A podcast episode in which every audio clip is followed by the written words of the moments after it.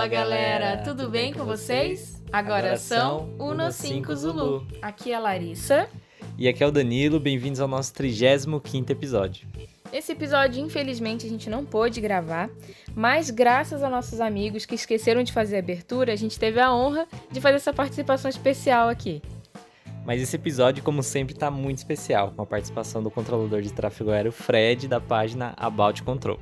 É isso aí, pessoal. Fiquem com mais esse super capítulo que tá demais. Valeu. E estamos com nosso convidado hoje, galera.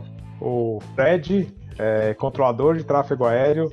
Tem a página no Instagram about.control, vou colocar aqui na tela daqui a pouco. E tem o canal no YouTube também, about.control que diversas dúvidas, diversas curiosidades sobre o mundo do controlador de tráfego aéreo, sobre o controle de tráfego aéreo, regulamentos e enfim. E aí eu mesmo já aprendi um monte de coisa ali que, que eu deveria ter aprendido no meu curso de regulamento, mas não aprendi. Sobre como não fazer cagada no controle, né? Ah, cara, um monte de coisa. Manicacada, manicacada. Não cagar é uma coisa muito forte. Manicacada. Hoje vai ser uma bate-papo, uma aula, uma conversa aqui, tá, gente? Primeiro, não, desculpa, não. se apresente aí pra galera, por favor. Ficar bem cortando a proa, desculpa. Não, porque isso. Eu sou o Fred, sou controlador de tráfego aéreo. Tenho uma página About Control e o canal também no YouTube, About Control, onde eu tem o objetivo de levar o tráfego aéreo para o público geral, porque muitas vezes o tráfego aéreo acaba ficando meio que um negócio meio bicho, assim, ah, existe, mas a gente não conhece, nunca viu, a gente só ouve, e aí, então quis mostrar as caras e falar, ó, eu sou controlador de tráfego aéreo e o que a gente faz é isso, e aí eu levo o mundo do tráfego aéreo, os regulamentos, curiosidades para o público geral. Índia Nova Betão. Autorizado Jundiaí Itápolis, visual, rota do plano de voo. É, o, pessoal, ó, o pessoal tem muito medo. A gente trabalha bastante na instrução. E uma das coisas, eu também, na instrução, tinha bastante medo. Até hoje, quando eu tenho um pouquinho de medo. Mas quando o pessoal está ingressando na aviação, o pessoal se pega de medo de apertar aquele botão do rádio e chamar o controlador de tráfego aéreo, porque acha que tem tipo uns monstros atrás do, do outro lado do, do rádio. Cara, e não, cara, é gente, tipo, o Fred aí, super gente boa. Mal sabe. Você vai, chama, você vai chamar que... maravilhosamente, tranquilamente, né? Tipo, controle, sei lá, controle academia que é o Papatango, Índia do BBT. Ele acha que o cara vai responder: O que, que você tá querendo aqui? tipo assim, né? Cara, galera, vamos, mal sabem vocês que uma... quando a gente tá no estágio, quando a gente tá no estágio também, a gente tem mal medo de falar a primeira vez. Era me chama a gente, meu Deus, peraí.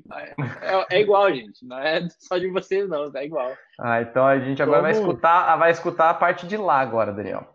Eles somos todos seres humanos, todo mundo comete erro, todo mundo gagueja na fonia. Gaguejei para falar gaguejar, a gente gagueja na fonia e vamos que vamos. Fred, então fala um pouquinho, você já falou o que você faz, você está lotado em Curitiba. Isso, atualmente em Curitiba.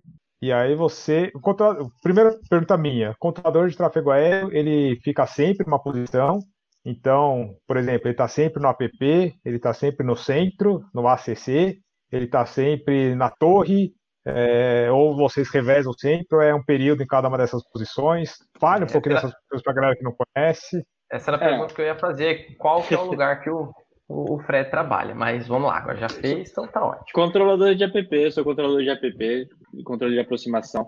E, bom, existem estágios, não é simplesmente, a gente tem a formação básica de controle de tráfego aéreo, onde a gente aprende todos os regulamentos, todas as funções inerentes a qualquer controlador de tráfego aéreo, independente se vai trabalhar em centro, app, torre, defesa aérea, enfim.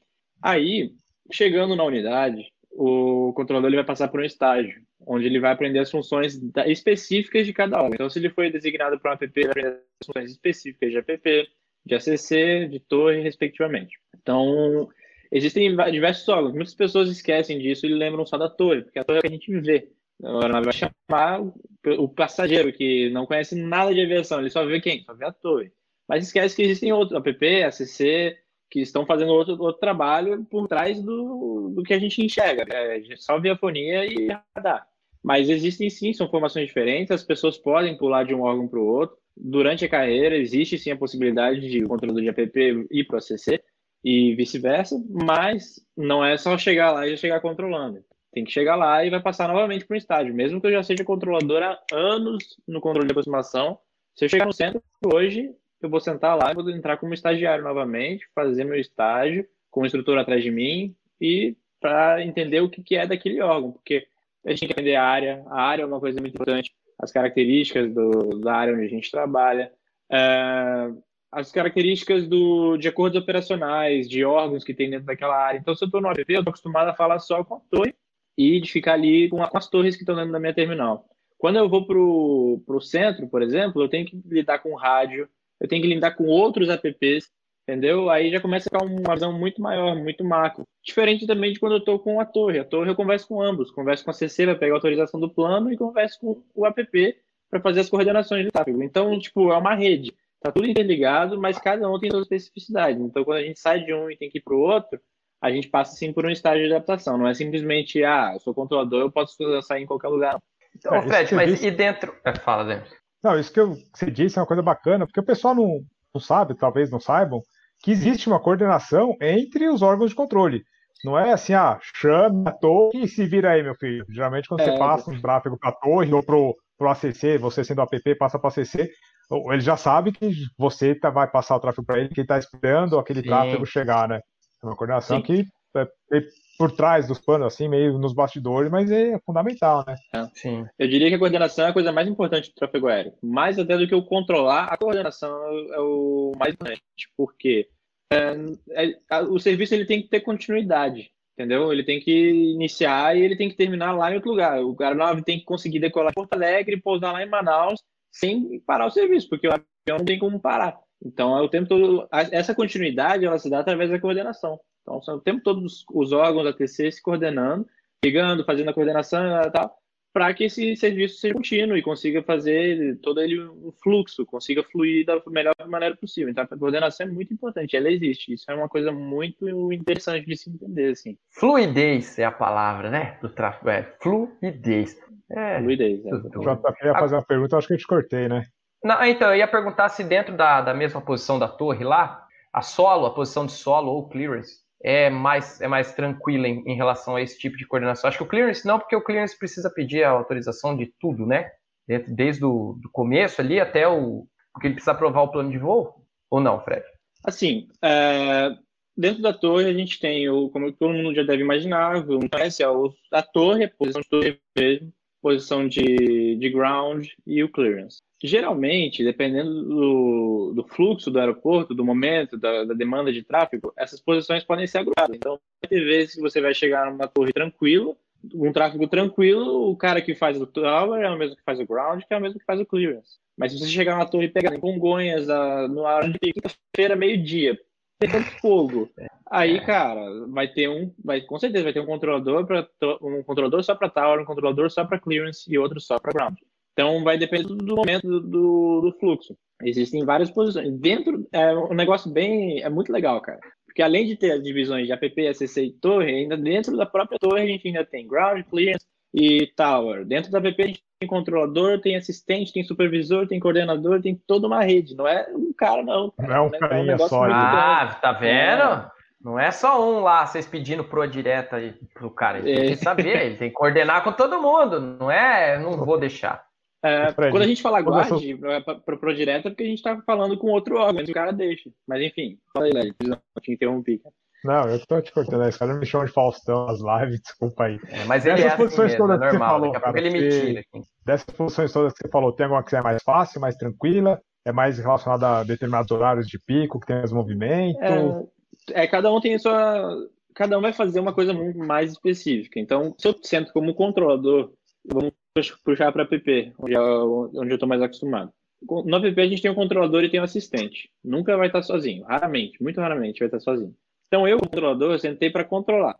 Só para isso. Minha função vai ser controlar. Eu vou falar com as aeronaves e vou dar, vou dar sequência no fluxo. Vou sequenciar geral, vou trazer, vou pousar, vou decolar, alterar procedimento, vetorar, projeto. Essa vai ser minha única função. E aí eu tenho um assistente que vai estar o tempo todo ciente do que está acontecendo com o meu tráfego, do jeito que eu estou controlando, para ele fazer as coordenações. Então, por exemplo, ele está me ouvindo controlar. Então, ele viu que um azul que decolou daqui pediu uma pro direta lá para Londrina. Ele já, já liga para o ACC, já vê se é possível essa pro direta e ah. tudo mais, e aí ele passa informação, ó, o ACC autorizou a pro direta. Aí eu vou lá e falo com o avião, ó, tá autorizado a pro direta. Então, ele que faz essas coordenações. É. Eu não imaginava, achei que era você que tinha que pedir um aguarde, pegar o telefone, conversar. Mas faz sentido, porque se tá um negócio pegado, não dá tempo de. É, não. não, é exatamente. Porque às, às, às, vezes eu falo aguarde, mas logo em seguida eu já converso com a aeronave, porque ela tá pedindo outra coisa também. Mas enquanto eu falei aguarde, eu não esqueci de Entendeu? Eu pedi pro meu assistente, meu assistente já tá fazendo a coordenação. Aí depois a pouco ele volta com a resposta, aí eu te passo a resposta. É, é assim que funciona o, o sistema. Tem sempre um ah. assistente do lado que faz toda essa parte de coordenação. Liga para a torre, pega um tráfego que vai decolar, passa a situação, atualiza o ATIS para a gente, que a gente também tem que estar ciente do ATIS para poder eventualmente passar uma condição, enfim, bastante. Até mesmo para passar uma chegada, né? Como é que você sabe? Qual, você tem que saber qual que é a pista que está operando no aeroporto para pagar, isso, pagar isso. aquela chegada. Ah, Interessante. Exatamente. Cara, quem que grava o Atis? Fala para mim. É um cara dentro do banheiro, né? Na maioria dos lugares. é, é, é, é uns manicaca na hora do, do, de fazer as coisas dele, os memes dele lá. Tem, tem, alguns lugares que eu já passei por aí que o cara grava dentro do banheiro, uma vez por hora ele vai lá no banheiro e grava. Você... De casa ainda. No, no geral, o Atiz ele é automático. Muita é, a, a, maior parte, assim, a voz é meio que de robô. Mas existem algumas coisas, quando tem uma parada muito diferente, assim, que daí o próprio controlador da torre tem que gravar. Mas isso é mais raro. Antigamente era tudo gravado é, na então, voz mesmo. É, Pegava a fitinha lá, gravava. Que, é, percebi que ultimamente, realmente, de fato, tá mais é, robotizado mesmo. Mas, pô, antigamente, cara, Sabe, sabe o que, eu achava que era? Pegava as informações, jogava lá naquele tradutor do, do Google, apertava play, ela falava, e aí ficava alguém gravando assim, ó. Depois ia lá e colocava lá, porque a voz é parecida com, com a do A Google, voz é parecida, mas, mas é um sistema, é uma tela onde a gente joga todas as informações, tá? Aí a gente clica e atualiza. Aí atualiza ele aí ela, sozinho. Ele, ele lê, já, ele lê e fala. Hum. É, ele vai fazer toda a parada automática. A não ser que você tenha que adicionar alguma coisa, aí você vai lá e grava e adiciona. Ah, faz bacana. O Robert tá falando que era a Siri do iPhone. a Siri do iPhone, né? Aí não ia dar certo. Aí não... Ela ia entender tudo errado os negócios. Ia entender errado. Ô Fred, você é controlador militar. Fala um pouquinho como que é a formação. Você sempre quis ser controlador. É, foi uma coisa que aconteceu durante a sua carreira militar aí, depois que você ingressou é, exclusividade da Força Aérea Brasileira? Existe algum outro órgão militar aí, Exército, Marinha, talvez preste algum auxílio no órgão de controle? E aí, eu estou te perguntando isso que depois eu vou perguntar, porque eu sei que existem controladores civis também, só para a gente sim, fazer um sim. comparativo. É, aí é só, é só para relembrar, essa aí é uma pergunta que o João Pereira fez, eu até deixei ela separada aqui, é exatamente isso. Uhum. Se quiser achar, pôr aí na tela, 8 e 10, isso. Tem que ser um então. militar então, para ser controlador? Atualmente, a maior parte dos controladores do Brasil são militares. Tá? É meio que junto. A gente vai a gente faz um concurso público para sargento da Força Aérea. Aí tem várias especialidades. A Força Aérea é uma, engrenagem enorme, são várias especialidades. Entre elas tem o controle de tráfego aéreo, que vai ser o que vai estar em contato com a aviação, a aviação geral, no caso. É, tem, a gente sempre fala que, primeiramente, a gente é militar, a gente se forma sargento para esse concurso. A gente faz um concurso, vai, fica os dois anos de formação que eu já vou falar como é que é, mas ao final dessa formação a gente se forma sargento, especialista em controle de tráfego aéreo, entendeu? E depois a gente vai para os de, de controle de tráfego geral e a gente se especializa e acaba que naturalmente, por ser uma profissão que demanda muito, a gente acaba se tornando, no final das contas, a gente exerce mais, muito mais a função de controle de tráfego aéreo do que uma função de um sargento militar da Força Aérea, por exemplo, que tira serviço armado e tudo mais. A gente continua tirando, a gente tem nossa rotina militar, mas pelo fato do controle de tráfego aéreo ser algo que demanda no final das contas a gente acaba trabalhando muito mais na, na nossa com a nossa finalidade, que é o controle de tráfego aéreo, certo? Uh, fez concurso público, passou, fez todas as fases como qualquer concurso militar, teste físico, teste psicológico, foi lá, foi chamado. Aí tem o período de adaptação, 40 dias lá em, em regime de full internato, sem sair, com toda a adaptação à vida militar. Então, primeiro lá, o que a gente, a gente aprende a vida militar primeiro, antes de iniciar a nossa especificação lá na parte técnica de tráfego aéreo. Sofrendo igual o pessoal do filme Bop lá. É, mata. por aí. É, é, Acampamento, vai pro meio do mar, fica 4, 5 dias lá. É um negócio. É nessa linha aí. Sim. E depois disso a gente entra na formação, na formação técnica, formação teórica, período de dois anos de formação, e aí aprende realmente toda a parte de tráfego aéreo. Se você for se você tiver escolhido essa opção como controlador de tráfego aéreo. Aí fez toda a formação, são dois anos, pega tudo, desde reconhecimento de aeronaves, parte de regulamento aéreo, parte de auxílio na navegação, navegação aérea, É, controle radar, controle não radar, muito, muito, muito, muito inglês. E fechou, fechou esse período de formação, vai ter sua colocação final na, na, na classe, na turma, e aí vão abrir as vagas diversas no Brasil inteiro. Você não entra com a definição, ó, você entrou e no final você vai para tal lugar. Você não sabe. Você ficou ali papo de duas semanas antes de você se formar, depois de dois anos ralando, estudando, dois anos, duas semanas antes de você se formar, você vai descobrir quais vagas abriram. E para ah, onde quais tem vagas chance abriram. de você ir. Tá, Exato. Ah, mas ainda você não sabe. Você, não, você só tem não. ideia de onde você pode ir. Exato, e tudo vai depender também da sua classificação. Então ah. vamos lá. O primeiro colocado ele escolhe qualquer lugar. Ele tem todas as vagas disponíveis para ele. O último colocado vai pegar o que sobrar. Entendeu? E aí, então, paciência. É vai. sempre o refugo, né? E a pessoa tem que aceitar aquilo ali. E a vida é isso aí mesmo, viu, gente? Então, estudar é essencial mesmo. É, aí chegou no, na localidade, é o que eu falei lá. Dependendo de onde você foi parar, torre, APPOCC, você vai fazer o seu estágio específico do órgão. Ah, é, coisa do LED que o LED falou. Existem sim controladores de outras forças. É, a Marinha tem controladores, mas é mais na parte da defesa aérea, sabe? Ah. É, controladores para defesa é controle militar, porque a, a, Marinha tem a base de São Pedro da Aldeia, onde eles vão usar quatro deles lá, e quem controla são eles mesmos. Então, eles fazem formação de controle de tráfego aéreo lá com a gente, às vezes na EAR, e depois fazem um curso específico de tráfego aéreo militar, e aí vão para lá, voltam para a base. O Exército não tem conhecimento de controlador de tráfego aéreo, mas eles também atuam, o pessoal do Exército atua no âmbito do controle de tráfego aéreo, mas na parte de artilharia antiaérea, também em defesa aérea. Então, as outras forças armadas, elas vão trabalhar com defesa aérea. O, a Força Aérea é a única que dispõe controladores para o tráfego aéreo geral. Entendi. E civil, Fred? É, tem controlador civil? Formação tem de um também. controlador civil? Sim, tem, antigamente tinha formações de controladores civis pela Força Aérea. Então, eles eram civis, eles eram hum. civis, mas eles eram subordinados, eles trabalhavam para a Força Aérea. E trabalhavam nas torres, nas APPs e tudo mais.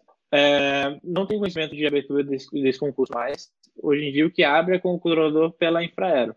Então não é pela Força Aérea, vai ser ah. um controlador de tráfego aéreo civil, mas pela Infraero e vai trabalhar em, um, em órgãos de controle específicos. Por exemplo, Londrina, o ABP Londrina e a Torre Londrina são controladores civis da Infraero, que fazem o controle lá.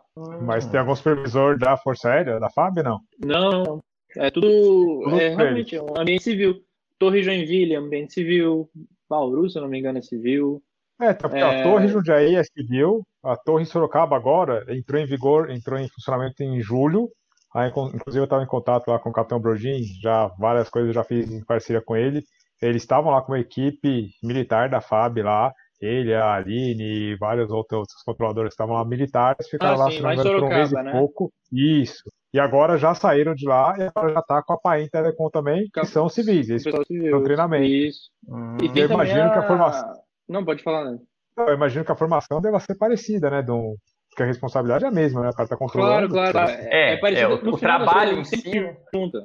Entendi. É, o trabalho é o mesmo. O trabalho é, simples, é basicamente o mesmo, não vai mudar porque ah, é controlador militar ou porque é controlador civil. O trabalho é o mesmo, a regulamentação é lá de cal, desce, quem tiver embaixo e é controlador vai, vai seguir aquilo lá. Uhum. É, inclusive, no final das contas, a gente acaba até se encontrando, na, porque todo ano, quem acha que o controlador formou uma vez, acabou, não, todo ano tem prova e todo ano a gente tem que fazer uma reciclagem. A gente vai para São José dos Campos. É o recheque. É o recheque nosso, cara. Os caras rechecam a torre também. Eu, vou reche... eu tenho que rechecar e... hoje, eu tenho que rechecar a torre com aí, é... aí lá no aí lá no ambiente de simulação, a gente é, os controladores da Infraero vão lá também, fazem todo o ambiente de simulação, toda a parte de reciclagem. Então, é, no final das contas, é todo mundo tá mesmo todo mundo é subordinado ao DCE. A diferença uhum. é que um é pela Força Aérea e o outro é pela Infraero. É, galera, é uma coisa que eu já falei em outras lives aqui, até queria aproveitar que deixar meu agradecimento ao Fred e aos colegas do Fred, controlador de tráfego aéreo do Brasil, porque voar, é, nós pilotos, é a parte mais fácil. A gente vai lá da potência, o avião voa praticamente sozinho, mas eu sempre digo aqui, engenheiros, mecânicos, controladores de tráfego aéreo, são fazem a gente conseguir exercer a nossa profissão de piloto com segurança, com eficiência, é, com fluidez. Que, com fluidez, no jeito que nós não conseguiríamos fazer se não existissem esses trabalhos como o do Fred. Então fica aí meu agradecimento, meu reconhecimento. também. JP, acho que você ia fazer uma pergunta, acho que eu te cortei aí também, não? Não, não, não. Eu ia, eu ia falar o, fazer uma pergunta dos manicacas aqui. Perguntando não, se 500 pesa não. GL pode. Cara, incrivelmente, existe 500 pés de de separação, mas é separação de emergência e é só quando já infringiu a separação, tá tudo, deu tudo ruim, deu tudo errado. Ah. A gente usa separação de emergência, pau, 500 pés. Mas é também, aí já infringiu, já virou incidente de tráfego aéreo, já não é mais operação normal, mas existe hum. sim essa separação de 500 pés é de emergência, tá lá na ICA 137, se eu não me engano. Cara, já tá que você falou de infração, a caneta rola solta aí, vocês aplicam muitas ah, infrações, essa parte é bacana, né? Essa parte. Ó, eu só fiz isso uma vez. Eu só lancei o piloto uma vez porque ele realmente é, colocou em risco a segurança da, da, terminal. Por quê? Tem as saídas, quem já um instrumento aí há muito tempo conhece a saída. Pô, tem perfil de saída, tem que cumprir as restrições de subida, as restrições de nível e etc. Principalmente as restrições de nível, elas não estão lá à toa, tem motivo para elas estarem lá. E Curitiba tinha uma característica, tinha recém implementado o TBN Sul, e a característica de, um, de uma descida para navegantes, para Joinville, e uma saída de Curitiba, e do Bacaxiri, do Afonso Pena, para São Paulo. E chegava um momento que as aeronaves ficavam separadas mil pés pela Star, porque uma aeronave era restrita a descer até tal nível, e a saída podia ser tal nível, ficava mil pés, mil pés. E aí o piloto decolou, não quis nem saber, e ó, a gente falou, decole, é, saída via, tal, tal, tal, atento à restrição tal. Ele, brau, parou, foi. Sorte naquele momento, a aeronave que tinha para conflitar estava mais atrás. A gente já estava prevendo, a gente viu que a razão de subida, a gente consegue enxergar a razão de subida, então a gente imagina quando o piloto vai fazer umas dessas. Do então, Cessna, a gente... que você enxerga. Não, isso eu não enxergo, não. O que é a razão de subida do Cessna? que é tão baixo que não dá para ver. Às vezes o sistema trava, acha que ele tá no nível, ele já tá subindo ainda, mas tá lá, como se estivesse nivelado. Mas enfim, aí ele passou e a gente viu, cara, a gente imaginou, não vai dar não, ele vai varar, ele vai varar. A gente ficou olhando, ficou olhando, já preparado para entrar em ação assim que ele fizesse isso. Não deu outro, o cara varou, subiu com tudo. A gente, no momento, a gente nem se preocupou, a gente se preocupou em tirar outra aeronave para que não continuasse em rota de convergência. Vedorou, deu uma prozinha ali na cauda um do outro, tirou, já era, acabou, morreu o problema. Depois a gente foi questionar o cara, confirme, cumpriu a por que não cumpriu a restrição tal? Ah, já veio cheio de tal. Mas, cara, naquele momento ali, foi um momento que foi complicado, entendeu? Eu não tinha o que fazer. Foi um momento em que ele realmente houve uma infração do, do espaço aéreo, uma infração de uma regra do espaço aéreo, claro.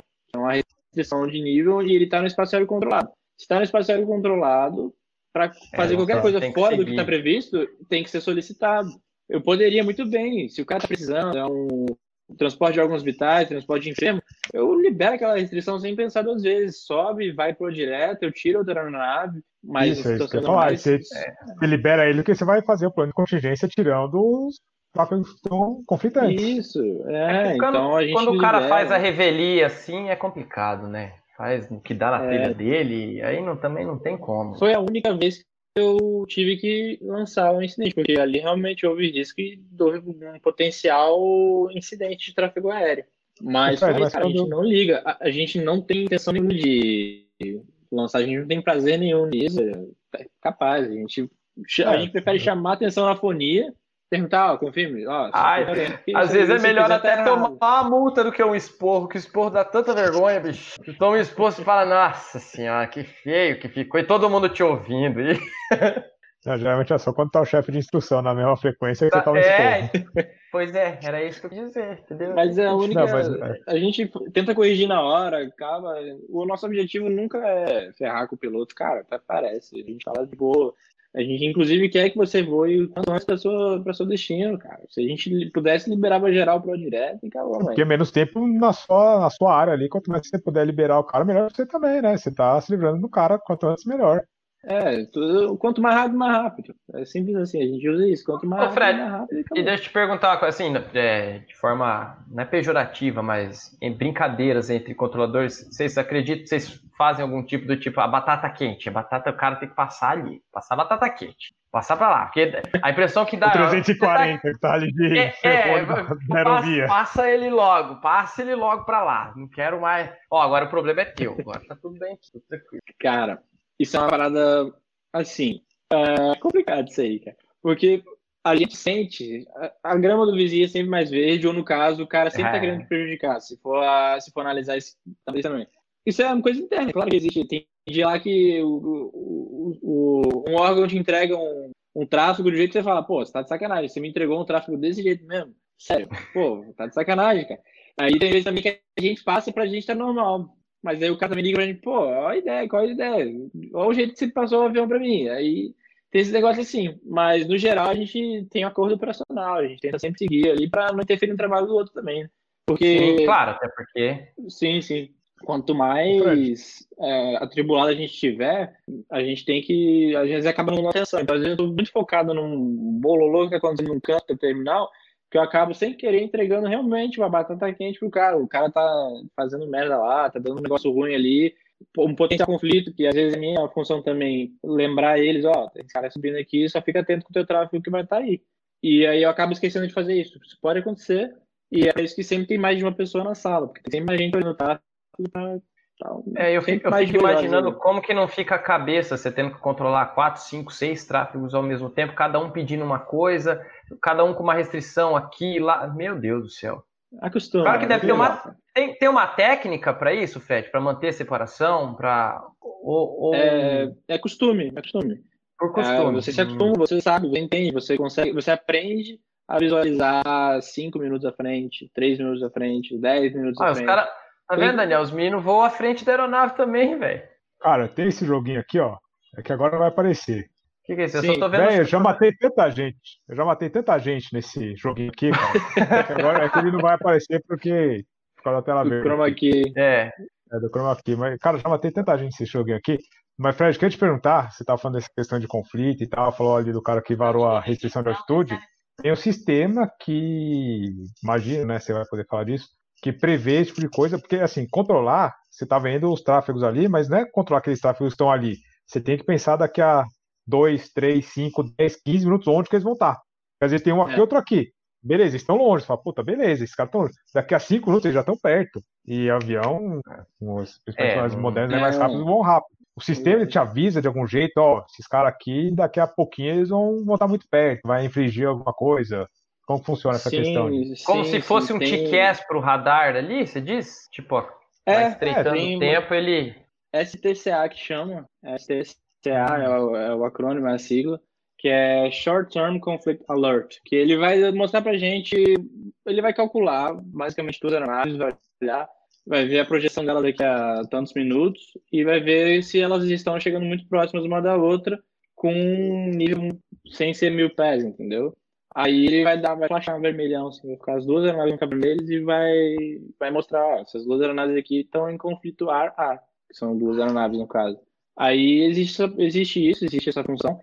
Ela pode ser inibida, às vezes um app não é tão bom ter esse tipo de. de, de é porque aí você tem as aeronaves muito mais próximas é. no sequenciamento, né? Ah. Exatamente, aí fica inviável. No app, muitas vezes a gente acaba inibindo essa, essa ferramenta por conta da necessidade do trabalho que é realmente a gente trabalha com aeronaves muito mais próximas do que um ACC, por exemplo. A gente tá, o ACC está separado tal, mas o app é aquele vucu vucu ali, ó, chegando na nave pra caramba e tal. Aí a gente acaba inibindo esse tipo de aviso, mas em compensação a gente tem que redobrar atenção por conta desse que a gente não, não utilizar essa ferramenta tem que redobrar atenção com relação às aeronaves que estão se aproximando ali. É porque senão todo Cara, alvo ali que você está trabalhando vai ficar tudo vermelho, né? Vai ficar todo mundo vermelho, porque tá todo mundo próximo ali. Então... Imagina uma, um sequenciamento. Sequenciamento a gente deixa a aeronave a 5 milhas uma da outra, uma atrás da outra com a mesma velocidade. Só que até não. chegar nessa coisa bonitinha de 5 milhas uma atrás da outra com a mesma velocidade, elas já estiveram com velocidades parelhas, chegando cada uma de um canto, indo tudo para o mesmo lugar. Aí isso poderia facilmente disparar esse alerta, mas nesse caso a gente está ciente, entendeu? A gente está ciente. Cara, quando gente... você vê um tráfego, por exemplo, você está falando aí desses. O pessoal está tudo se aproximando da mesma velocidade. É, a gente está falando aí no Brasil que a gente tem aeronaves aí de, das principais companhias aéreas de performance similar. Mas, sei lá, digamos que está aproximando aí, está vendo um 737 high speed e na frente dele entra um ATR, sei lá, 42 aí, manco. É, para, você, para você de a... falar da rolinha de aerovia, para. Não, é, é. até vou falar do SES, né? Isso é... A gente faz treinamento lá em Campinas que é controlado. É, tem a previsão, fala, pô, isso aqui é um Cessna, vou mandar ficar fazendo órbita, tá vindo um 37 aí, é, porque a performance de aeronave é uma coisa que varia muito de uma para outra, né? É, então, a gente tem que estudar muito a performance de aeronave, então com o tempo a gente pega essa manha, a gente aprende a lidar com as aeronaves, a gente sabe onde ela acelera, onde ela, onde ela vai frear, onde vai. Se a instrução a gente já imagina, já, já, sabe, já sabe o que esperar quando a aeronave entrar no, no ILS, sabe que vai demorar um pouquinho né, mais. Você entendeu o que ele quis dizer, né? Já dá para esperar quando a aeronave de instrução que a gente vai fazer alguma vai fazer besteira. Vai...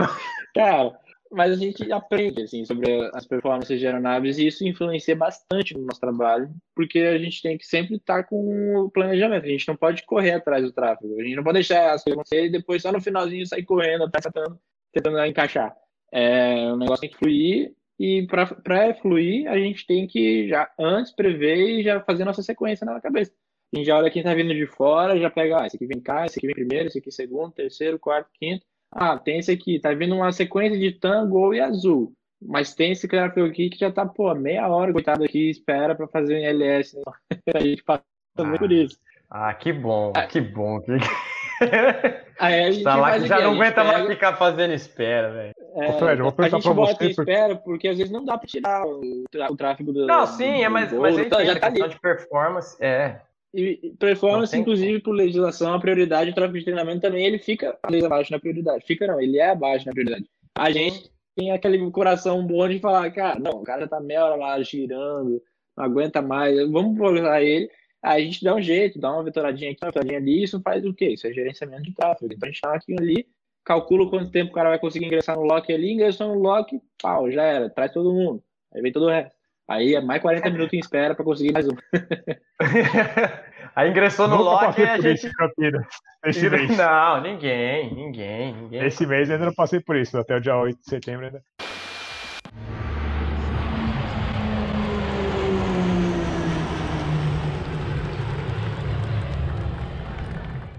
Ô Fred, fazer uma pergunta, você não precisa falar companhia aérea, você não precisa falar tipo de aeronave. Existem, a gente sabe que existem companhias aéreas que pagam por hora de voo, existem companhias que pagam por quilometragem. É, como controlador de tráfego aéreo, você percebe isso? Isso interfere no trabalho de vocês? Você vê que é, os aviões de uma companhia aérea voam mais rápido que de outra? Você vê que o cara às vezes Para. dá uma seguradinha? Para. Não, é, Olha. Do ponto de vista do controlador. Por, incrível que pareça, a gente estava falando, eu estava falando disso no trabalho, a gente estava falando sobre isso aí, exatamente isso aí.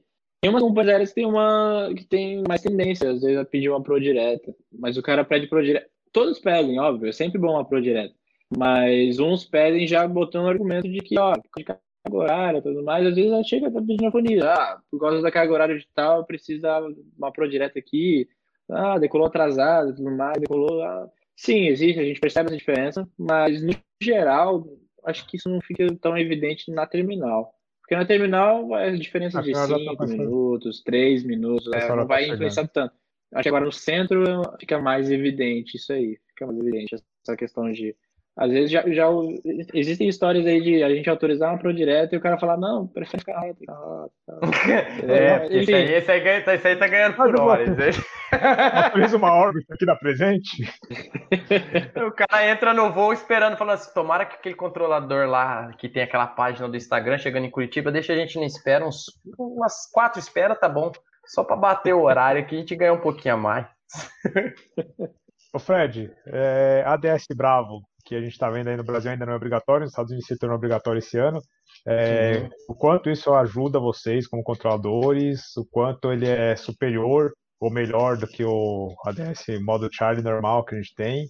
É, qual, quanto que vai ser obrigatório no Brasil? Isso já tá, já tem uma data definida de quando isso vai ser obrigatório? Bom, o ADS Bravo ele vai ser muito benéfico quando ele for introduzido. Vai ser um processo demorado. Eu recebo muito essa pergunta, eu sempre respondo. Cara, vai acontecer, é uma tendência. Vai. Vai demorar, porque, imagina, todas as aeronaves, imagina quando isso for obrigatório, até implementar isso em todas as aeronaves, modernizar, mais, vai ser uma parada muito custosa, então eles vão dar, vão falar, ó, 2035 eu quero que todos tenham. E fala de hoje, a partir de hoje até 2035, 2035 tem que ter. Aí é um processo lento, vai acontecer. É, é, uso o exemplo sempre lá de Macaé. Macaé já é obrigatório voar lá com a 10 Bravos, os helicópteros, por conta das plataformas de petróleo. Nossa, helicópteros. Então ele trabalha em síntese com o radar. Então, além da gente receber informação da DS Brava, a gente recebe informação do radar. E o que, que muda no nosso trabalho? Se já usou o radar de qualquer jeito? Bom, o radar ele perde. A gente perde, às vezes, o contato, o radar, por conta da linha divisada. Se está muito baixo no horizonte, se tiver algum obstáculo no meio, a gente não consegue enxergar, porque o radar está trabalhando na base da linha da visada. E o ADS Bravo, por ele estar emitindo, aí consegue ter essa visualização. Então, as aeronaves, mesmo lambendo o, o mar lá, indo para a plataforma, é possível enxergar a aeronave. Então, isso vai ser uma coisa muito benéfica de ter mais controle sobre as aeronaves que estão no espaço aéreo Golf, por exemplo. Não que a gente controle, porque por isso que eu coloquei entre aspas. A gente consegue ter mais visualização né? E isso melhora, inclusive, o serviço de, de alerta, por exemplo. O serviço de, ah, uma aeronave sumiu. Uh, porque, imagina, o cara sai de Curitiba, vai lá para Campo Mourão, não sei, qualquer lugar aí no interior do Paraná. E vai, vai baixinho, vai visual, vai 4 mil pés, 4.500 pés e tal. E porventura vai perder o contato radar. Não vai chegar a aeronave, mas a gente tem um estimado de pouso. Aí, infelizmente, quando a aeronave cair, a gente tem todo o serviço de busca, vai incluir desde onde a aeronave teve o último contato com o órgão TC, que foi no Libra na terminal, e vai ter que fazer a varredura até Campo Mourão. Eu sei que tem um reporte de alguém que ah, viu a aeronave caindo aqui e tal. Aí, o rádio de busca já enxuga. Mas imagina que não tem nenhuma pista, o tanto de busca que vai ter que ser feito. Agora, se tem uma DS brava, a gente já está o tempo todo acompanhando a aeronave. A aeronave subiu, a gente tem como fazer um rejogo, puxar no sistema e ver onde a aeronave parou por último. Isso, vai, isso melhora toda essa questão de, de, de serviço de alerta, de busca e salvamento, da própria informação de tráfego. que você falou, Fred, é, até salva mais vida, porque você vai evitar de ficar rodando uma área muito longa para procurar. Você, você diminui o raio de busca, né? Sim, sim. E isso falei do caso extremo, porque na melhor das situações eu consigo fazer o que eu, o Spacewolf a gente faz informação de voo. Sim. Então, eu só posso informar o que eu vejo. Então, se eu estou vendo todo mundo, meu serviço de informação é muito mais completo. Eu consigo enxergar uma aeronave que está ali, que se estiver só no radar não ia dar para enxergar. Então, a partir desse momento, o serviço fica muito mais, mais completo, muito mais seguro de se voar, porque do contrário, não, não teria que pagar e aí vai ter que depender do piloto enxergar. E se o piloto não enxerga, e pode acontecer de ter um acidente. No último caso, liga o Fat Radar no celular que tá de boa, né? É, vai indo, vai embora. Muito bom. Exatamente. Massa. Fred, eu tenho duas perguntinhas que eu tinha anotado aqui. Depois a gente vai começar a ler a pergunta do pessoal que tá na live. Pessoal, então já deixa as perguntas de vocês aí nos comentários. Fred, é, pergunta que provavelmente você, com certeza eu já vi, você já respondeu sobre isso, sobre a jornada de trabalho do controlador de tráfego aéreo. Tem a jornada que você está ali de fato controlando, tem os tempos, intervalos de descanso. Fala um pouquinho para a gente, por favor. É, os, é, tem os turnos de trabalho, a gente vai pro turno, tá, vai de lugar para lugar, tem turno que é de 7 da manhã a 1 da tarde, 1 da tarde às 9 da noite, 9 da noite às 7 da manhã, e por aí vai. É, no turno de trabalho, obviamente, você não passa o tempo todo controlando. Seria humanamente impossível. Imagina, no turno de 8 horas, você passar 8 horas na frente da tela lá no avião. Tem como. Aí existem as equipes, é como o Crew Resource, Man Resource Management numa cabine, por exemplo, num voo de long range. Vai ter uma. A equipe se reveza, os pilotos se revezam, o piloto reserva, reveza, o, o capitão vai lá, troca e tal. Então, a gente tem isso também. Então, a gente separa lá o horário para ficar dividido igual e rende. Então, uma hora, sai, descansa 40 minutos, volta mais uma hora, e assim vai. Também reveza, não fica só na posição de controle. Lembra que eu falei que tem pessoas, controle assistente. Rendi agora no controle, dei uma descansada, tal, mais tarde eu volto, mas aí eu volto na posição de assistente, entendeu? Ah, dei uma descansada, volto, volto na posição de coordenador. Coordenador é quem? Fica olhando todo ali de trás. E se o bicho tá pegando aqui, o cara tá congestionado de telefone, o coordenador vai lá e tá ajudando o assistente, entendeu? Ele pega aqui, tá olhando de trás, tá vendo tudo, e ele completa o serviço de assistência. Se precisar de alguma coordenação, tal, tal, tal, o coordenador vai fazer isso. Então, você está sempre ali no, rodeando, cada hora você rende num lugar e vai sempre revisando, né? Tudo direto assim. Bacana. Cara, outra pergunta que eu ia te fazer, é, com esse negócio da pandemia aí, obviamente, deu uma baita diminuída no tráfego aéreo. É, algumas vezes, até acho que com o JP a gente fez um voo, que a gente decola aí de Jundiaí, se a gente decola aí pro setor eco da, de Jundiaí, a gente está dentro da área controlada da Terminal São Paulo, e a gente tem que chamar o controle São Paulo visual, em 2950. Uhum. E agora, na semana retrasada, eu fiz o voo lá com o pessoal do Asis, que a gente estava indo para Tabaté, ali, é, setor eco também de Jundiaí, sim, um 2950, sim. que é a frequência que sempre foi a frequência São Paulo Visual. Só que aí vários órgãos IFR, Gol, TAN, é, Azul, o pessoal chamando, subindo, né? chamando na mesma frequência. Só que assim, obviamente que estavam chamando em outra frequência, porque a gente só ouvia o controlador, então provavelmente eles estavam em alguma repetidora, mas era o mesmo controlador, a gente ouvia o controlador dando as instruções, não ouvia eles cotejando. Então, assim, o mesmo controlador, é, provavelmente em alguma repetidora ali, não sei como vocês fazem, esse, divide essa divisão de frequências, mas era o mesmo controlador que estava assumindo o visual, as saídas e as chegadas em São Paulo. Entendeu? Pela otimização, né? Otimização do, é, do mesmo controlador dentro da mesma área. É, provavelmente é muito menos tráfego do que o usual, então isso possibilitou. Ah, a gente, na nossa, na nossa central de frequência, a gente consegue selecionar mais de uma frequência, consegue selecionar umas 10 frequências que você pode ouvir e pode falar também. Eu posso, eu, como uma pessoa, emitir em 10 frequências diferentes. Ah, você só vai ouvir o que tiver ah, tá. quando eu estiver emitindo a sua frequência. Eu tô falando, tem, sei lá, tô na terminal, tal, tem setor tal, tal, tal. Eu estou falando nas 10 frequências, eu estou controlando as 10 frequências. Você está em uma delas, você me ouve falando com todas as outras. Mas você só ouve ah, quem falar na tua também, entendeu? É por isso que às vezes parece que tem mais de controlador falando, porque realmente ele está com mais de uma frequência lá setada e ele está controlando mais de um lugar. E ah, então foi isso que aconteceu, você está ouvindo, to... você tá é. ouvindo falando com todo mundo, mas você só ouve você ali e quem estiver falando na tua frequência também. É, tanto que a gente, a gente até achou que, tava, que a gente tivesse colocado errado a frequência, né? Porque Falou, é, mas o cara tá chamando gol aqui nos corredores? De onde tá vindo esse 737 uhum. visual aqui pra Jundiaí? Não faz sentido. Aí não, só que a gente não é. escutava o avião, né? Ah, eu achava que era alguma repetidora que. Ah, bacana. achava que era alguma repetidora e que aí repetia na mesma frequência e não sabia que vocês podiam selecionar. Ó, bacana, galera. Aí já dá um joinha, porque já é curiosidade é, bacana. É, novidades. É. Aí é um gerenciamento de sala. É, às vezes o tráfego não está demandando tanto, é, é possível um controlador ficar com a terminal inteira. Ou às vezes o negócio tá pegando, o controlador pega só ali aquele pedacinho, outros pagam aquele outro pedaço por aí, né? Tudo dependendo da quantidade de tráfego. Como tá muito baixo ultimamente, ultimamente está, tá voltando, hein? Tô, tô percebendo oh. que o negócio tá, tá, tá cada ah. vez mais. São Paulo aí tava bombando ontem, hoje, pô. Graças a Deus. Ainda bem. Mas é, dependendo do fluxo de tráfego, do, da demanda, e sim é, é possível ficar mais um, um controlador com mais de um setor, assim. Ô Fred, você consegue, você tem algum rádio, algum, alguma coisa que é livre, só, putz, deixa eu ouvir o que, que esse cara tá falando aqui na livre.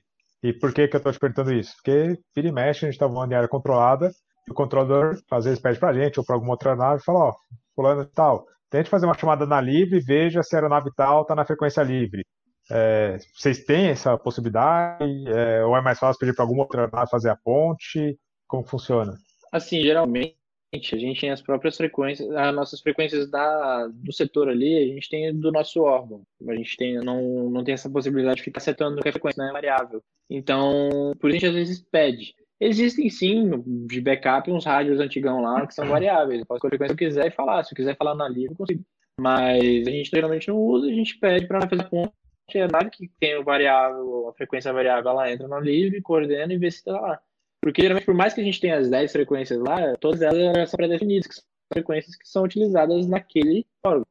Hum. Aí, por isso que a gente não consegue ficar mudando com. E aliás, não dá pra ficar mudando assim. Uma coisa que eu aprendi, na, é, falando até do Capitão Brogin, é, tem até um aluno dele que estava aqui, e é. deixa eu ver se eu acho o comentário dele aqui, o Ananias, que está aqui, ó, estava falando do, do Capitão Brogin. Eu tive a oportunidade de conversar com ele lá no APP São Paulo algumas vezes, e até uma das vezes ele me falou que as frequências elas são desenhadas e feitas de acordo com a melhor é, cobertura técnica. Então aquela frequência está ali porque aquela frequência foi feita em estudo, aquela frequência tem menos interferência, tem uma é, cobertura melhor naquela região e tal. Então por isso que aquelas frequências são definidas para aquela para aquela região. Exatamente, o negócio é bem, bem, muito bem organizado assim nesse quesito. Eu não tenho muito conhecimento é. de como eles fazem esse estudo, porque eles já não são controladores, é, são pessoas de conhecimento técnico de radares, de frequência, de comunicação, enfim. Mas é realmente é feito todo um estudo, tudo mais. São instalados sítios de comunicação em lugares estratégicos para poder suprir essa necessidade e evitar qualquer perda de contatagem, né, que pode ser bem ruim se acontecer. Show de bola. Então, Silvio Goulart pergunta ao Fred: sendo você uma nova geração, hoje como a TC vê antigos vícios de linguagem de fonia, como por exemplo o famoso na caixa, quando o piloto coteja o código transponder?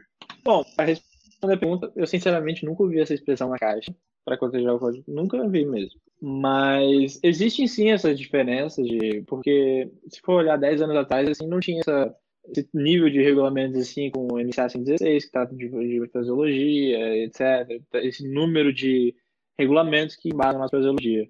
É, hoje em dia existe esse manual, a gente tenta seguir sempre o máximo possível. Existem sim as questão do bom dia, do coisa bom dia, do buenas, um monte de coisa aí, cara. Do boa, né? Aí o negócio boa. ficou. Não tá previsto realmente, não tá escrito lá e não, não faz parte do regulamento. Você vai ver que quando eu, por exemplo, eu adoto a seguinte medida.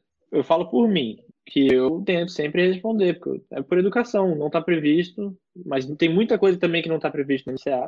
E eu, eu falo, eu respondo com educação, o cara me deu bom dia, eu respondo com bom dia, logo em seguida já entra, não fica inventando muita coisa também não. Agora, se vai entrar no meu setor e o que está pegando, vai entrar falando o que quiser, uma introdução de 10 minutos de fonia. Eu vou falar, sem identificação desse, vai, vai, vai. Por quê? Porque naquele momento eu não estou podendo gastar tempo com outras coisas. No momento eu não tô cada... por brincadeira, palhaço. Tô trabalhando. Cada... É, tipo assim. cada segundo, cada segundo ali realmente faz toda a diferença, porque a gente tá falando de tráfego tão rápido, tão pronto, ou seja, teoricamente, na prática também dobra, porque a separação ela diminui com o dobro de tempo, de velocidade, no caso. E então, o que eu tô olhando é cada cada coisinha aqui, ó, cada segundo que eu tenho eu já estou usando para falar com a veterinária, instruir aqui, vetorar ali, dar pro aqui. Então é um momento que eu realmente não, não convém eu chegar e gastar tempo, porque cada, o tempo vale muito. Gastar tempo falando desse tipo de coisa que não está previsto, que não vai interferir, é, não vai agregar nada no meu serviço, não vai dar instrução nenhuma. É vazio, nesse, nesse caso é vazio. Mas quando eu estou tranquilo, eu pessoalmente, eu por mim, eu falo por mim eu tendo sempre a dar essa. responder bom dia, porque faz parte do nosso é final. O piloto é carente, né? O piloto, o piloto é carente, ele quer uma atenção, ele quer um cordial bom dia, ele quer que você responda. Bom dia, amigo! Cordial tá? bom dia.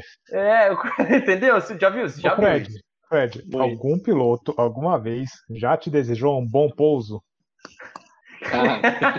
é quem que fez isso? Eu nem vou perguntar.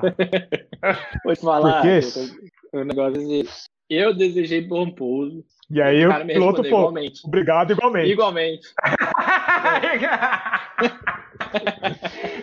não fui o único. Possível, não. O controlador lá na hora ele deve ter olhado e falado assim: realmente vou pousar hoje. Vou Não, eu, eu nunca fiz isso esse mês. Eu olhei pro lado e eu. Ele falou igualmente. E apesar de ele falar igualmente, eu, putz, claro, claro. Você já, você já, você já cotejou o checklist para alguém? Tem vídeo no canal do Daniel, inclusive. Do controlador, do controlador aqui no aeroporto, que vai, vocês vão ter que caçar o vídeo lá, nós não vamos falar porque vai que a pessoa descobre aí a voz e depois vem aqui xingar a gente, né? Que antes de dar autorização para pouso, cotejou o cheque pré-pouso do, do Tupi, acho do que era colega. Tupi. É, cotejou, tá? É, não sei o que, seletor aberta, bomba, bomba elétrica ligada, dois dentinhos dois de de tá autorizado o seu pouso na pista tal e não sei o que, o vento tal. Eu olhei pro Daniel e falei, mas foi o controlador que tava voando o avião do cara? Aí ficamos aquele negócio sem entender nada. Depois a gente entendeu que era o controlador que tava autorizando o pouso mesmo. Eu achei que, no, ah, por um momento, eu achei né? que o, é, eu achei que o, o piloto tinha o apertado o PTT e começou a fazer o cheque e esqueceu, mas não era, não. É, falou de brincadeira. Aliás, tinha um controlador em São Paulo que ele era muito bacana. Na época que eu comecei a gostar de aviação de verdade, eu tinha um radinho que meu avô trouxe dos Estados Unidos pra mim. E eu ficava ouvindo ali a PP Guarulhos, é PP São Paulo, né? Que os tráfegos iam pra Guarulhos. E tinha um controlador que de vez em quando ele ouvia o autopilot desligado, aí ele falava: Autopilot off, tá autorizado chamar a torre Guarulhos, blá blá blá. E era um controlador que era famoso, porque, ó, era na época do Orkut. E eu lembro que a gente conversava no Orkut, eu não, não, vou lembrar o nome do controlador e tal, mas era famoso, porque sempre fazia umas brincadeirinhas assim e tal, atendia o pessoal aí. Ele é, tinha comunidade? Principalmente de madrugada, né? Obviamente, que nem o Fred disse, né? Quando não tava pegado sim, serviço sim, de madrugada, sim, ele dava essas, essas brincadeiras aí. É, é, assim, isso vai de cada um, é muito pessoal. E também tem que você tá, digamos assim, você tá assumindo o risco de estar tá esse tipo de fraseologia que não está prevista, digamos assim. Então, caso aconteça alguma coisa, eles vão sempre buscar a é, investigação aeronáutica, sempre buscam todo o histórico Sim. de tudo que aconteceu, inclusive de telecomunicações, de rádio comunicação. E muitas vezes isso apresenta como agravante, entendeu? Ah, agravante, fugiu, do, utilizou a fraseologia incorreta. Isso pode acontecer. Então, toda vez que a gente faz isso, a gente tem que estar meio que. A gente faz ciente do que, que não está que não tá previsto, entendeu? Que não está escrito no manual. Não está escrito no manual. Mas assim como isso não está escrito no manual, existem muitas outras coisas que a gente fala, utiliza na fraseologia no dia a dia que também não está previsto, entendeu? Então, ali o manual, ele próprio manual lá no cabeçalho, lá na introdução, ele diz que ele é um, é, serve como referência, ele não, é, não tem tudo isso lá, entendeu? Então, Sim. isso é uma questão que meio que nebulosa, assim, fica... Né? É, galera, eu tenho, eu tenho uma pasta dessa época, quando eu comecei a estudar aviação, eu tinha vários áudios, que inclusive eram os áudios que o pessoal pegava de fone real e colocava naquelas pastas do Flight Simulator para fingir que estava tendo uma fone real ali, para ficar só o áudio rodando. Eu estudei muita fonia por ali. E eu lembro que dentro dessa pasta tinha uma pastinha que era só dos áudios engraçados e curiosos. Eu devo ter esses áudios em algum HD, eu vou procurar, e aí se eu achar, vou colocar no Instagram, aí vou marcar o Fred, vou marcar lá o About Control. Control. Aliás, já vai lá e segue lá, about.control. E aí vou, Sim, se eu achar esses áudios aí, vou colocar que são áudios bem antigos e interessantes. O Rafael Ricardo está perguntando se a gente foi para Tabaté. Fomos, semana passada, retrasada fazer um voo de apoio lá pro pessoal do Asis Brasil, que já fizeram live com a gente, podcast no 5 Zul com a gente. O vídeo tá aqui no card, tá aqui no canal. Procurei uns dois vídeos para trás, que é o vídeo quando a gente pousou em Taubaté. Aliás, fomos muito bem atendidos por todos os controladores de tráfego aéreo. Bom. Como sempre, não é surpresa é. nenhuma. É, tá Mas já teve briga em controle, hein? Tem áudios famosos do papá papá, aquilo Lima Uniforme, brigando com o controlador de voo aqui na Terminal São Paulo. E o é, se desentendeu, né? Isso aí eu acho meio medonho, inclusive. Não vamos entrar nessa seara, mas eu acho falta de educação, eu acho feio para qualquer coisa que as pessoas vão fazer. Todo mundo é, trabalhando. Isso, não tem como fugir, mas sempre, sempre tem essas situações desagradáveis aí. Tem que fazer, cara. Faz parte. É, a gente tá lidando com pessoas, não com máquinas, então a gente sempre, sempre tenta relevar, né? Não sabe como foi o dia do cara, o que aconteceu, então é. não, não, fica, não fica puxando, levando pro pessoal. Isso aí. É, às vezes não tá tá no final da jornada também, cansado, já sei lá. E aí eu, o que, que o Rafael, Rafael pediu perguntou aí? agora, falou que quando ele ouve o uma Falima na fonia, perguntou se é o de Jundiaí, é Papai Noel uma Falima do Aeroclube de Jundiaí. O amarelinho, nossa estrelinha. O amarelinho, o amarelinho, famosinho. Fred, você é piloto, é, para ser controlador tem alguma facilidade em ser piloto? É, vocês fazem voos de, de experiência dentro da cabine para ver como que é o lado do piloto? Existe essa troca de, de expertise?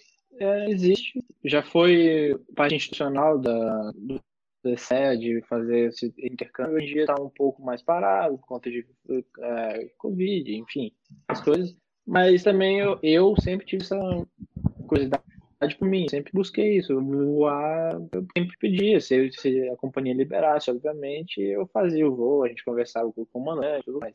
É, atualmente eu não sou piloto, mas eu faço faculdade de ciências aeronáuticas. Tenho a intenção, sim, de fazer o curso de piloto futuramente, mas por causa da faculdade eu vou direto à banca, né?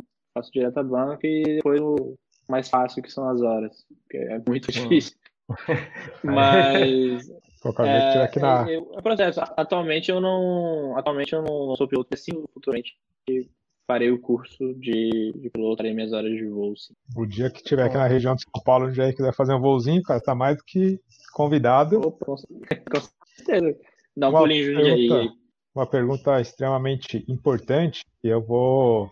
O André está perguntando se as controladoras com sotaque carioca são tão bonitas como soam.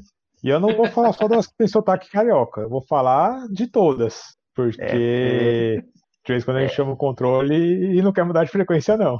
Eu já, eu já... O coração já bateu mais forte, né? Você já passou seu planinho hoje, JP? Já passou, ah, ô louco. Já aí. passou seu planinho hoje, JP? É complicado. É, quer descobrir pelos seus próprios olhos, é só visitar um órgão TC, você vai ver. Aí, ó. Viu? O... Você vai ter que ir lá ver, Daniel. Não, mas já tá tudo esquematizado. A gente vai fazer uma visita no. Ah, agora você vai, você foi embora, né, JP? Eu vou, vou sozinho. Vou Não, eu vou Danilo, voltar. Eu vou voltar aí. Aí nós vamos junto. É todo mundo junto, porque eu também o... preciso do PC. O Eldo tá perguntando se tinha lanche, se tinha paçoca no meu lanche em Taubaté. Tinha. O pessoal do Asis preparou um lanche top demais e tinha paçoca para mim. Eu não queria falar aqui, mas eu roubei a paçoca, inclusive, do Humberto, tá?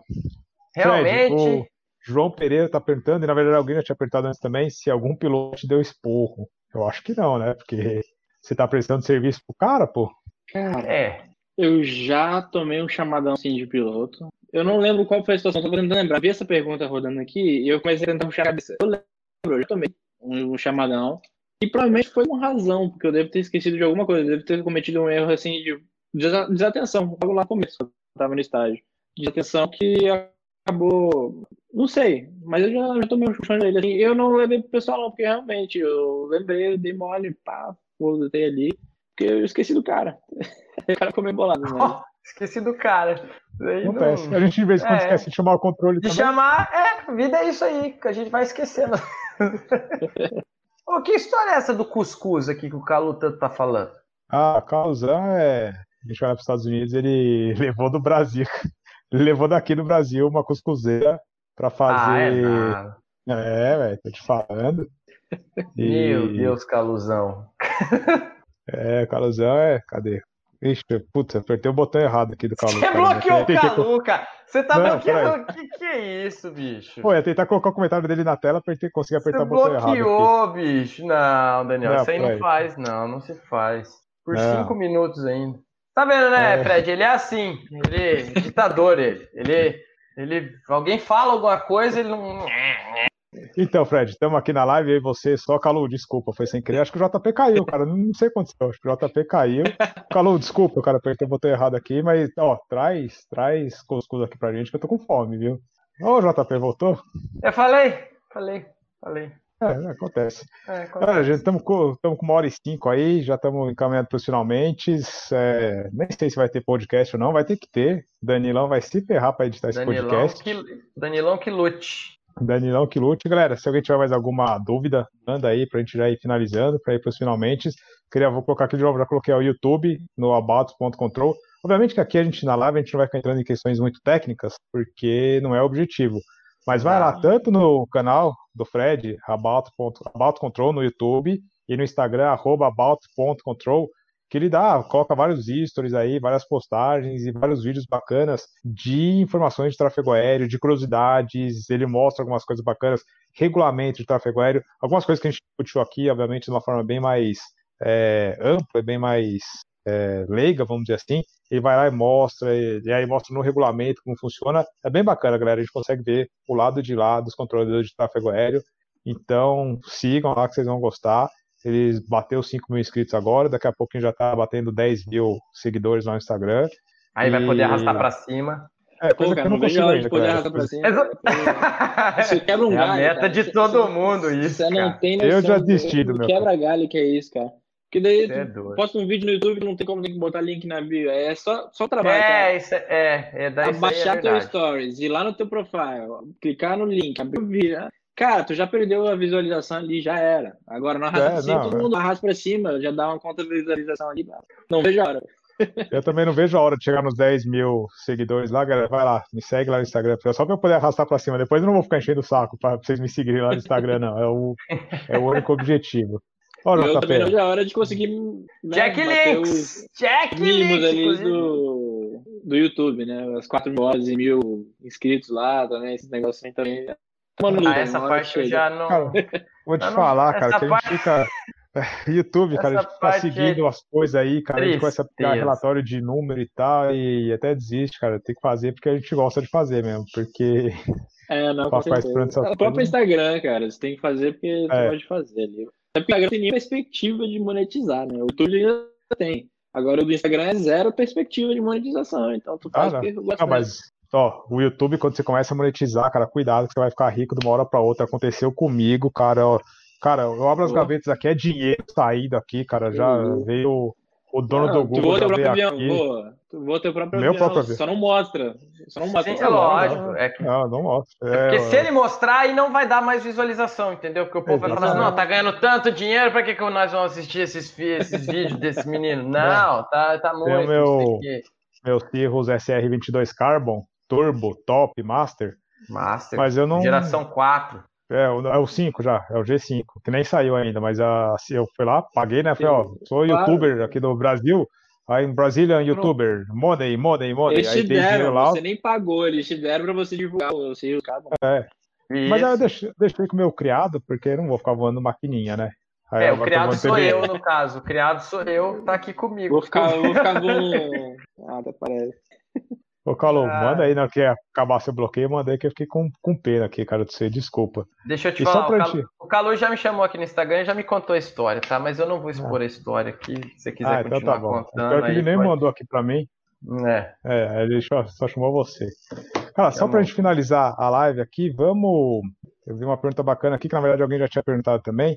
Perguntando se você já esteve envolvido em algum Mayday ou alguma aeronave Resolution, alguma, alguma Resolution. resolution. Se você quiser contar alguma história bacana aí pra gente finalizar, por favor. Eu tava no meu estágio ainda. Eu tava como estagiário, eu tinha instrutor atrás de mim, eu tava de assistente. Aí eu tava bem tranquilo. Aí o estagiário, novinho, inexperiente, só fala a frase, pô, tá tranquilão, né? Tem ah, e aí zicou a parada. é sempre assim, minutos, cara. É sempre. Deu cinco minutos, entrou um helicóptero na terminal, ele entrou chamando Mayday, Mayday, Mayday.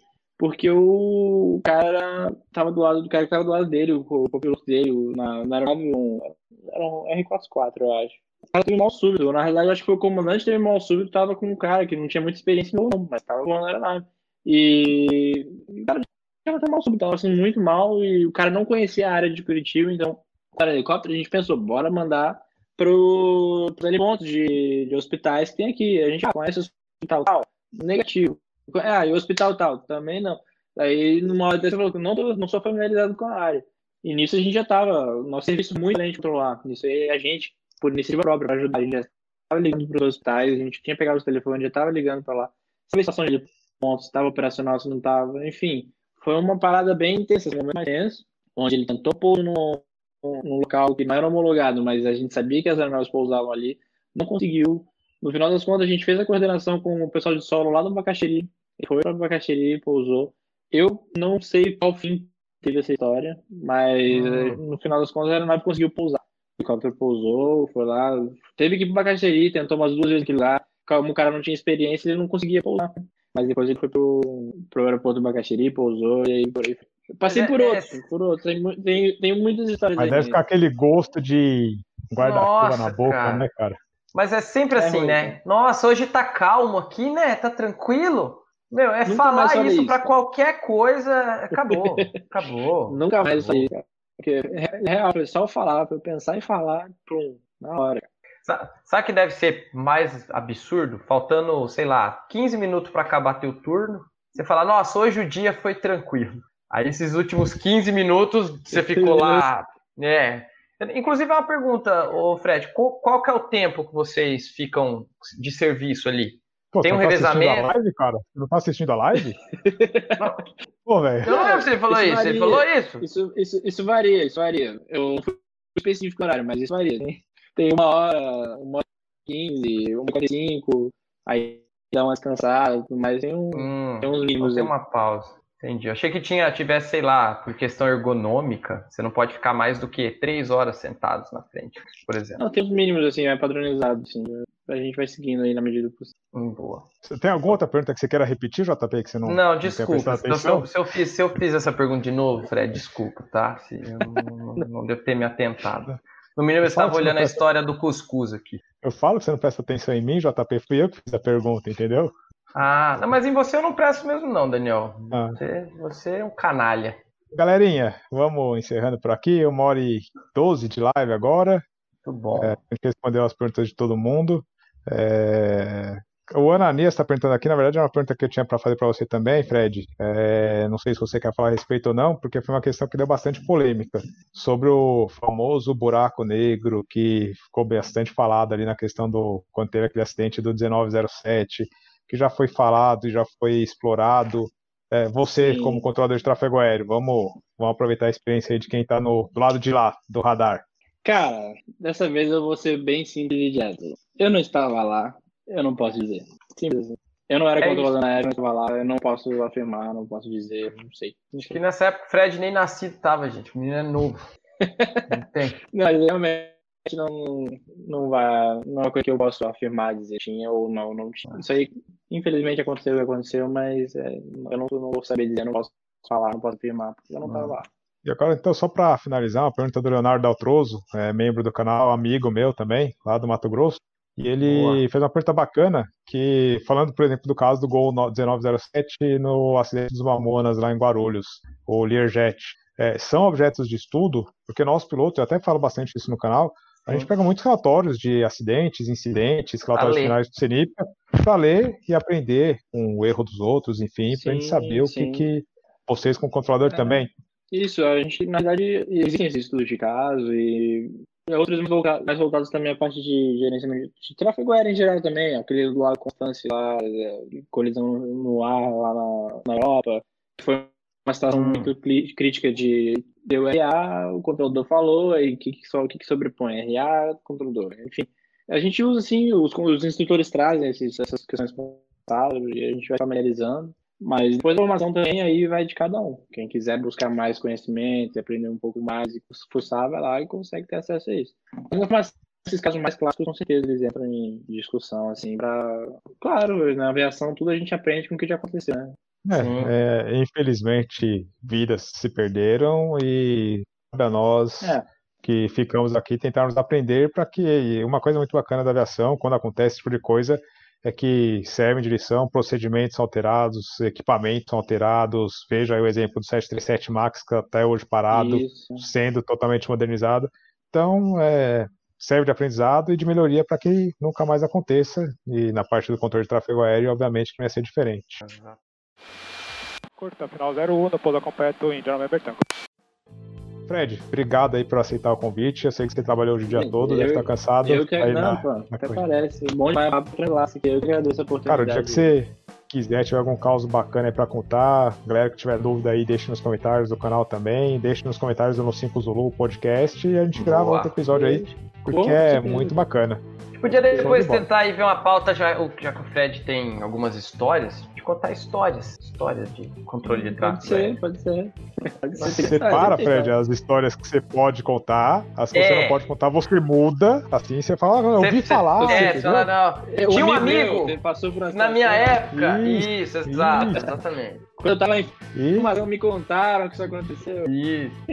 Aí você pode até falar, às vezes, assim, ou falar assim, ó, tinha uma fofoca, que né, você conta a história, mas ninguém vai acreditar, é. porque vai falar que é rolava fofoca. Um boato. Mas... Sim, rolava, rolava um boato, exato, exatamente. rolava um boato naquela época e tal. E aí, agora nós vamos ativar a, a fase de inserfa, alerfa e destrefa dos nossos amigos Danilo e Larissa, que não deram sinal de vida. É, mas na verdade, na verdade já comentaram aqui e acredito eu que houve um, alguma, alguma confusão relacionada a datas, porque a pergunta é, foi. Eu vou deixar gravado, vou deixar gravado, tá? Vou deixar gravado isso aqui pra eles verem depois também. E a pergunta foi: era hoje? Entendeu? Tipo, eu acho que deve ter alguma. Eu acho que eles se perderam aí. Entendeu? Se perderam mesmo. Né? Se perderam na navegação. Faz parte. Galerinha, obrigado pela audiência de vocês. Sigam o About.control no Instagram. Aqui no YouTube, About Control. Muito bacana, os dois, tanto no Instagram quanto no YouTube. Muito legal o canal. O No 5 Zulu Podcast no Instagram. LED Santos no Instagram. Se inscrevam no canal se não for inscritos. Ativem o sininho. De Paula Jeff no Instagram também. Instagram, é e já mundo. sai seguindo todo mundo, compartilhando, marcando nos stories aí que a gente reposta e tal. E obrigado. Deixa o joinha nessa live aqui para dar uma reforçada. Também. Isso aí. Fred, brigadão aí, tamo junto. Vamos gravar mais vezes. Obrigado a todos aí que participaram da live. E é isso. Valeu, galerinha. Até mais. Valeu.